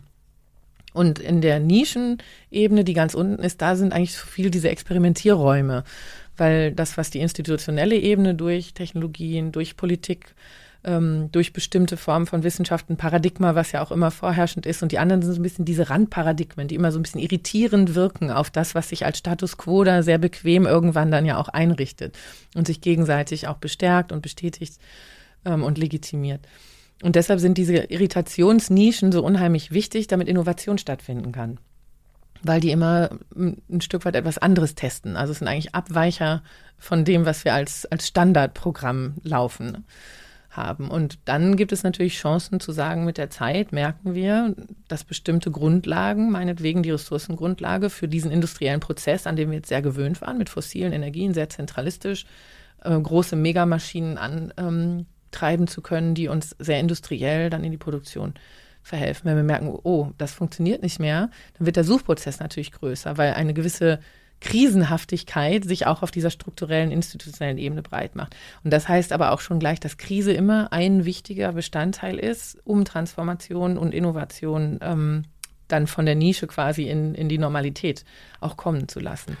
Okay, das heißt also vom Landscape müssen eigentlich Schocks ausgehen, damit die Nischenpraktiken sozusagen in die institutionellen Praktiken überkommen werden. Kann man das so zusammenfassen? Kann, also ich kann auch ganz langsam äh, erodierend, wunderbar zum Beispiel die Natur ähm, über, über beanspruchen oder, und das war eben meine Idee, zu gucken, wie kann man peu à peu die legitimierenden Geschichten auch in Frage stellen, sodass ähm, ja im Grunde genommen die Stabilität von dem, was wir heute als gute Lösungen haben, immer weniger überzeugend wird und dann die Bereitschaft auch wirklich andere Sachen zu machen und andere äh, Wege zu gehen, ähm, wächst. Okay. Also das im Prinzip ist Krise normativ erstmal ohne positive oder negative Konnotation, sondern das heißt einfach, dass ein bestimmtes System, was sich durch Ordnung, durch Praktiken, durch Erzählungen sehr gut selber stabilisiert, ähm, in Friktion oder in Stress gerät und dann eben anfängt zu hinterfragen, warum tun wir das eigentlich, was, wie ginge das vielleicht auch, äh, was wären Alternativen. Also die Bereitschaft zur Veränderung nimmt erstmal zu. Mhm. Ob wir das dann normativ positiv sehen oder nicht, ist offen. Wir sehen ja auch im Moment den Stress im System ganz klar aufschlagen, sowohl von der Landscape-Ebene mit der Umweltveränderung als auch dann von verschiedenen Akteuren sowohl auf der institutionellen Ebene als auch auf den Nischen. Und der Streit ist ja breit, ob wir also, jetzt national die Grenzen wieder dicht machen oder ob wir sagen, wir schaffen das mit so einer global orientierten Verantwortungskultur. Sind ja beides erstmal Nischeninnovationen, wie ich das normativ beurteilen möchte, äh, ist in diesem Strukturbild erstmal noch nicht angelegt. Aber jetzt ist ein Ringen darum, was kann der in sich nicht mehr überzeugenden Konfiguration für die Zukunft ähm, dann sich durchbrechen. Und so sind diese kleinen Pfeile, die hier ähm, zu sehen sind, das ist dann Fridays for Future sozusagen. Zum Beispiel, ja. genau. Inzwischen, glaube ich, mindestens drei kleine Pfeile und ein größerer stattgefunden haben. Und das Wichtige ist ja auch, dass wir überall, und das war mein Anliegen, das nicht zu strukturell beschreiben, sondern auch in der Technologieentwicklung, auch in der Wissenschaft, auch in der Industrie sind ja immer Menschen da. Und deshalb diese Idee, wenn wir das verändern, von dem wir sagen, das ist die gute Zukunftsgeschichte und das ist das gute Wirtschaften und das ist die Wertschöpfung, die wir sehen wollen in der Zukunft. Wenn das möglichst viele an unterschiedlichen Stellschrauben sitzende Personen gleichzeitig tun, dann haben wir diese neuen Allianzen, die gesellschaftliche Transformation viel besser möglich machen können. Weil dann ja. kämpfen die in der Politik für eine Veränderung der Rahmenbedingungen, die dann natürlich bestimmte Nischeninnovationen auf der technologischen Ebene erst in den Markt bringen können dafür braucht es dann wahrscheinlich Menschen aus den Medien, äh, die auch mithelfen, die Geschichte zu erzählen, warum das eine positive Zukunft ist und nicht. Und die Beweislast auf der Wissenschaft wird gedreht, weil alternative Studien in dem Paradigmenwechsel Logiken sich durchsetzen, um zu zeigen, wenn man Realität empirisch anschaut, schauen es eher solche Dynamiken heute sein, als die, die vorher überzeugend schienen. Also es ist eigentlich ein riesen kollaborativer Prozess. Mhm. Und, ein dezentraler ähm, Prozess auch. Ja, ne? genau. Ein sehr, sehr dezentraler Prozess. Genau. Ja. Und nie komplett zu steuern. Mhm. Deswegen, uns wird ja aus der Kritik immer gerne so Ökodiktatur oder sowas vorgeworfen. Aber im Grunde genommen sehen wir ja in den demokratischen Gesellschaften, dass wir auch nur die Gesetzgebung im Grunde genommen durchbekommen, die von der Öffentlichkeit mitgetragen werden und die die Menschen mittragen. Das heißt, es ist ja ein gemeinsames Aushandeln von dem, was dann veränderte Rahmenbedingungen sind. Magst du zum Schluss nochmal auch ähm, diese Erkenntnis so ein bisschen runterbrechen als ja, Aufgabe, als was die Leute, die jetzt das hören, die sich jetzt fragen, was kann ich tun? Ähm, weil das hörte sich so an, als ob das auch für jeden Einzelnen sozusagen in die Praxis, in Praxis umsetzbar ist, also dieser Veränderungsprozess. Mhm ich hatte deshalb auch so ein Mini-Ich und Du da noch eingebaut, weil mir das so wichtig ist, weil es geht wirklich, wir dürfen unsere eigene Wirksamkeit nicht unterschätzen. Also wir sind aus der systemischen Perspektive wieder gedacht, wir sind immer ein Resonanzkörper für die Leute um uns herum. Und unsere Entscheidungen, selbst wenn wir das Gefühl haben, wir entscheiden uns dafür nichts zu tun, ist das eine Botschaft für andere. Also wenn ich mein Verhalten jetzt nicht ändere, heißt das ja auch, dass ich einen Transformationsprozess in dem Moment blockiere, selbst wenn ich das gar nicht als blockieren wahrnehme, sondern sage, ich mache es nicht. Also meine Entscheidung, jeden Tag etwas zu tun oder nicht zu tun, hat immer eine Auswirkung und sich dieser Auswirkung klar zu machen. Das ist, Erich Fromm hat das mal genannt, auch die äh, Angst vor der Freiheit, ne? weil mhm. wir in dem Moment, wo wir diese Freiheit leben, uns zu entscheiden, immer auch eine gewisse Form von Verantwortung ja übernehmen für das, was das für ein Signal sendet. Und wenn ich äh, interveniere, zum Beispiel in einer U-Bahn, wenn jemand fies beschimpft wird, und diese Zivilcourage aufbringe, dann ist das ein wichtiges Signal an alle, die da sitzen, dass es in dem Moment vielleicht aus meiner Überzeugung heraus für eine friedvolle Gesellschaft wichtig ist, in dem Moment Mut zu zeigen. Und ganz oft sehen wir dann ja auch diese ähm, Spillover-Effekte, dass dann sich andere Leute auch trauen, sich zu bewegen und diese First-Mover-Position einzunehmen. Der Erste oder die Erste zu sein, die am Küchentisch sagt, ey, das mit dem Klimawandel nehme ich echt ernst, ohne den anderen direkt zu sagen, ihr seid schuld, ihr seid schlimm, sondern zu sagen, was machen wir damit? Und wie können wir denn alle dazu beitragen? Und ich habe jetzt mal das verändert, ich habe mal das verändert, boah, das fällt mir aber total schwer, hast du dafür ein paar Ideen? Dass man sich einfach auf den Weg macht, die Dinge, wo man das Wissen hat, dass die Konsequenzen nun mal anfallen und das ist ja auch die Mündigkeit im Grunde genommen in einer liberalen Gesellschaft. Dieses Ohren und Augen etc. zumachen, das kann ich mich auch zu entscheiden, aber ich sollte mir dann schon auch klar darüber sein, dass ich die Verantwortung dafür tragen sollte. Also e- Eckhard von Hirschhausen hat es mal schön gemacht mit dem Schweineschnitzel. Kaufen Sie so viel Sie wollen, aber am besten gibt Ihnen die Kassiererin jedes Mal einmal Gülle mit, weil das gehört zum Paket. Selbst wenn wir es offiziell externalisiert haben.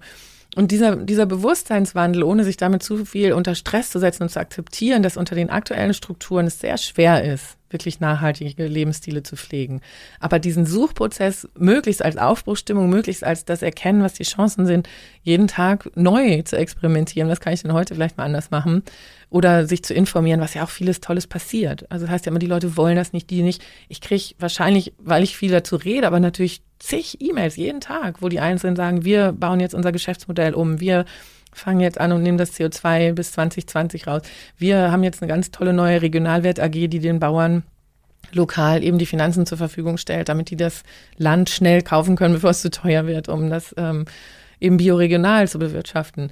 Wir haben jetzt angefangen, Ökodörfer zu vernetzen und das wächst in einer wahnsinnigen Geschwindigkeit, wo Leute sagen, wir möchten unseren Lebensraum einfach wieder schön strukturieren und dass nicht die Autos die Macht haben und wir eigentlich Parkflächen gebaut haben und ein paar Häuser dazwischen, sondern ähm, wir machen das wieder als, als menschlichen Aufenthaltsort viel stärker. Und, und dieses Bewusstsein darüber, was die Lebensqualitätsgewinne auch sind, wenn wir uns da hinbegeben und wie viel einfacher es wird, wenn dann die Innovationen, die Infrastrukturen und sowas endlich in die Richtung Nachhaltigkeit ausgerichtet werden, das nie zu vergessen. Also wir haben ja heute immer das Problem, dass wir dann denken, boah, mit dem Bussystem, was ich jetzt vorfinde, soll ich CO2-neutral von A nach B kommen? Darum geht's ja nicht, sondern wir wollen ja im Grunde genommen genau die öffentliche Meinung in die Richtung auch schieben, zu sagen, los Politik, jetzt mach, jetzt habt den Mut. Und da haben wir jetzt eine Riesenchance. Also die Finanzmärkte sind eingestiegen, viele aus der Wirtschaft drängeln, die Zivilgesellschaft drängelt. Also die Politik ist ja im Moment, wird von allen Seiten überholt. Und das ja, ist ja jetzt. Das ist das Krasse, ne? Also ja. wirklich, äh, man hat das Gefühl, wirklich sozusagen die Politik ist, ist sozusagen der letzte nah äh, Haken, der so am Status quo festhält. So. Ja. Und, und da wirklich einfach dran zu bleiben und zu sagen, hey, wir bauen Zukunft jeden Tag und das ist gut so und wir entscheiden uns dafür und es klappt nicht jedes Mal und sich auch nicht zu kasteien, wenn man mal, gestern war mein Coffee to go einfach verschwunden, also der, den ich sonst immer rumtrage, ne? Mhm. Dann habe ich halt mal einmal einen aus Papier genommen, weil ich wusste, ich bin den ganzen Tag unterwegs und ich brauche jetzt irgendwie einen Kaffee. Aber in aller Regel habe ich halt irgendwie mein eigenes Ding dabei. Und dann nicht zu denken, oh Mist, ey, jetzt bestimmt macht noch jemand ein Foto und stellt das morgen auf die Titelseite von irgendwo. Guck mal hier, die Göpel ist nicht mehr glaubwürdig, weil sie mal einmal mit so einem Papierding rumgelaufen ist. Diese Kultur des gegenseitig Beschuldigens, Diffamierens und ähm, Erwischens daran, dass du ja noch nicht ganz nachhaltig bist und deshalb darfst du dich dafür nicht einsetzen. Das, das ist, ist, ja etwas. Quatsch, ja. Es ist totaler Bullshit mhm. und das machen genau diejenigen, die sich für sich legitimieren wollen durch ihre Geschichte, dass die ja. anderen das ja auch nicht ernst meinen, das ist in Ordnung, dass ich gar nichts mache. Ich glaube, das ist auch ein bisschen so der Punkt. Ich glaube, ähm, bei dem individuellen Reaktionen auf den Klimawandel oder die, dieser, dieser Frage, wie ich was ich individuell tun kann, geht es nicht darum, wirklich in erster Linie nur den eigenen Fußabdruck möglichst klein zu haben.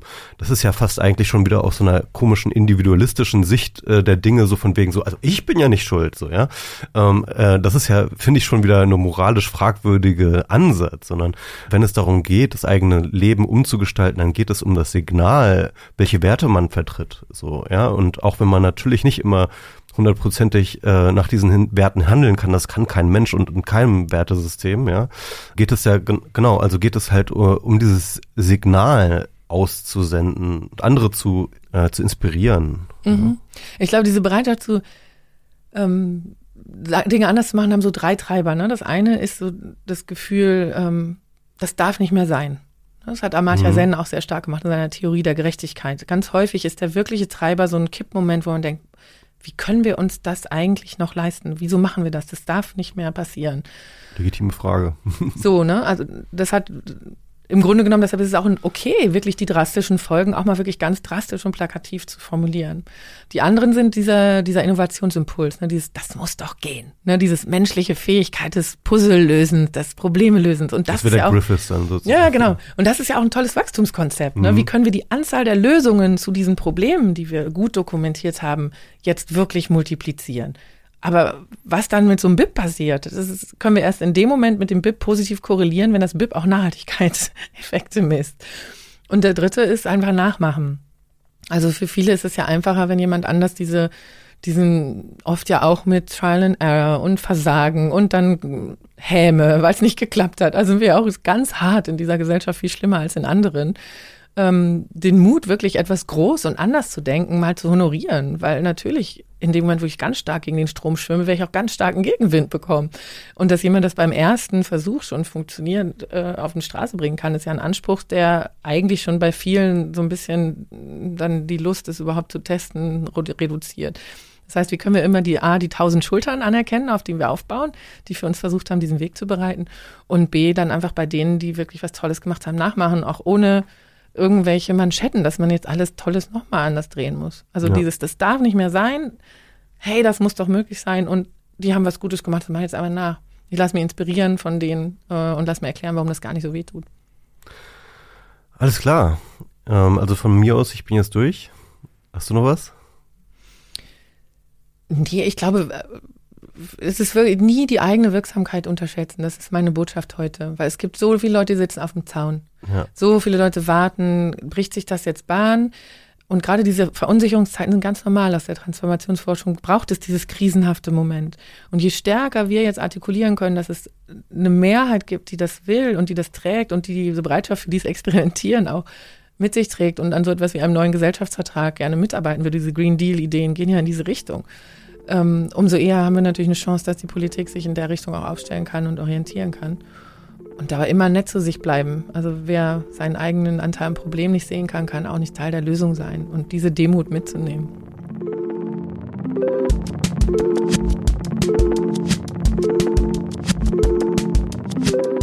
Das war die Folge mit Maya Göpel. Ich hoffe, ihr habt dort vor allem für euch selbst sehr, sehr viele Anleitungen herausgezogen, was ihr tun könnt, um zu dieser neuen, anderen Zukunft zu gelangen.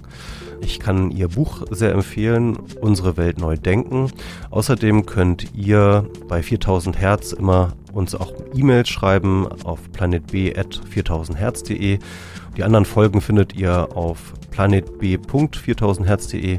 Es gibt außerdem den Club, da kann man Mitglied werden, kann man 4000 Hertz unterstützen und außerdem die Folgen früher und werbefrei bekommen.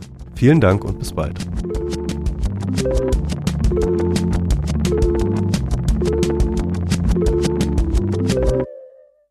Eine Produktion von 4000 Hertz.